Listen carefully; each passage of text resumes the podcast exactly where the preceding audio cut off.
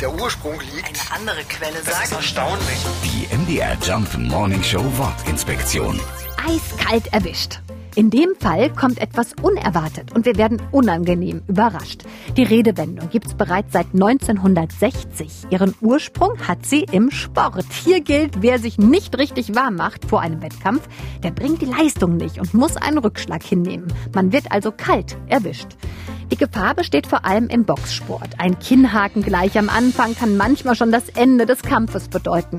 Ist der Boxer jedoch warm gespielt, da steckt er so einen fiesen Hieb locker weg und kann sich anschließend weiter durchboxen. Aber das ist ein anderes Thema. Die MDR Jump Morning Show Wortinspektion. Jeden Morgen um 6.20 Uhr und 8.20 Uhr und jederzeit in der ARD Audiothek.